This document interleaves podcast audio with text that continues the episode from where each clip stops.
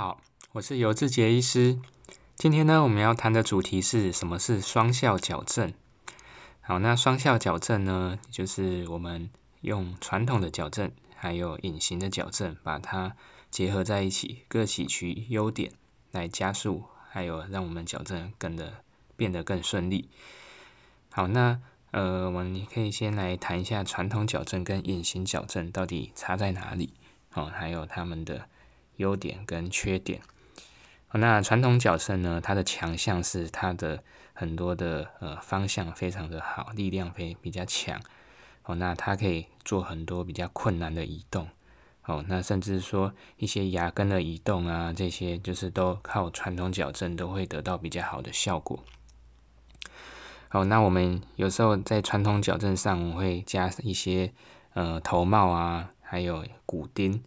好，那这些呢，都是可以使我们矫正做得更好、更漂亮的一些关键。好，那像戴头帽啊，最大的改变是，呃，我们可以，呃，做一个很理想的舌侧的移动，然后有时候脸型也会有比较大的改变。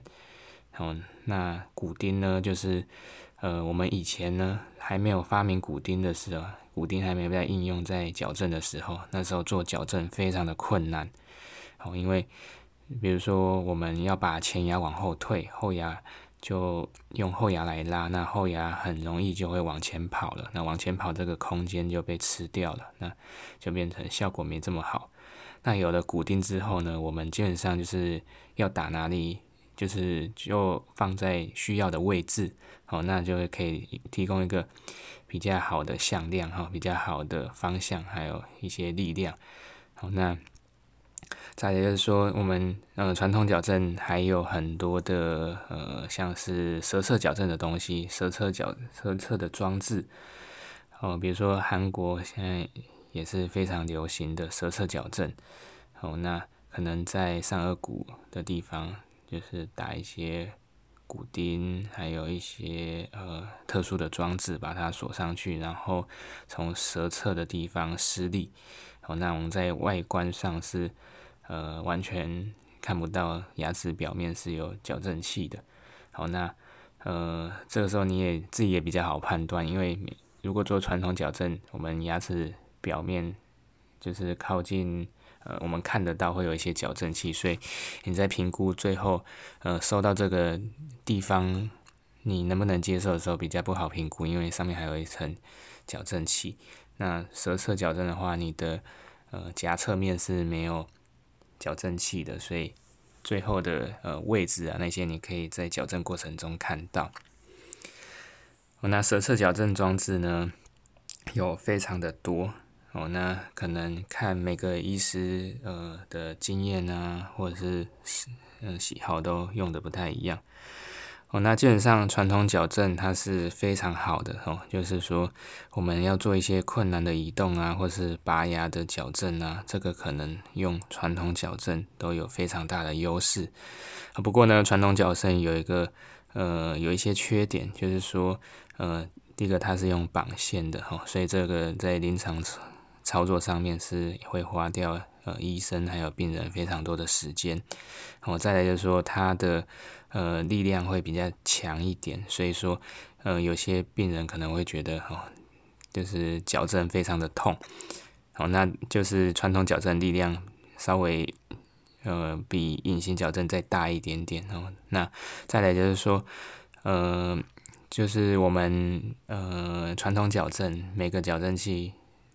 跟矫正器之间会有线。哦，那这个线就让你一般的牙线没办法过去，所以你清洁上就是不是在牙缝里面不是这么的容易。哦，那要用一些像超级牙线啊，或是一些呃专门做出来清洁传统矫正牙齿的牙的一些牙间刷或者是一些清洁的工具。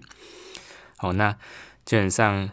呃传统矫正是还蛮容易蛀牙的。哦，就是因为你吃完东西那些食物啊，那些的基本上都卡卡在矫正器跟矫正的线底下，哦，要马上的清洁哦。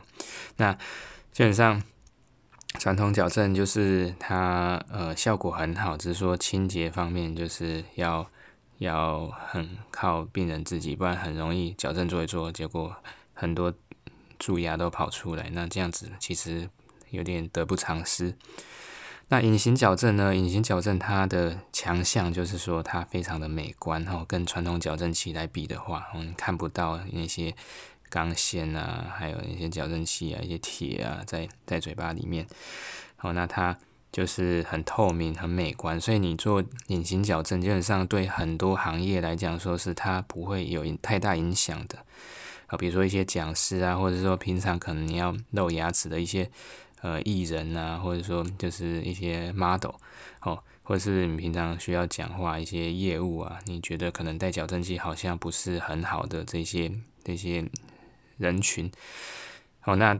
隐形矫正它基本上，呃，你有做矫正，基本上其他人是看不太出来的哦，因为它它就是透明的牙套。那现在，嗯，有些厂牌它做到非常的透明，就是几乎是看不太出来的。那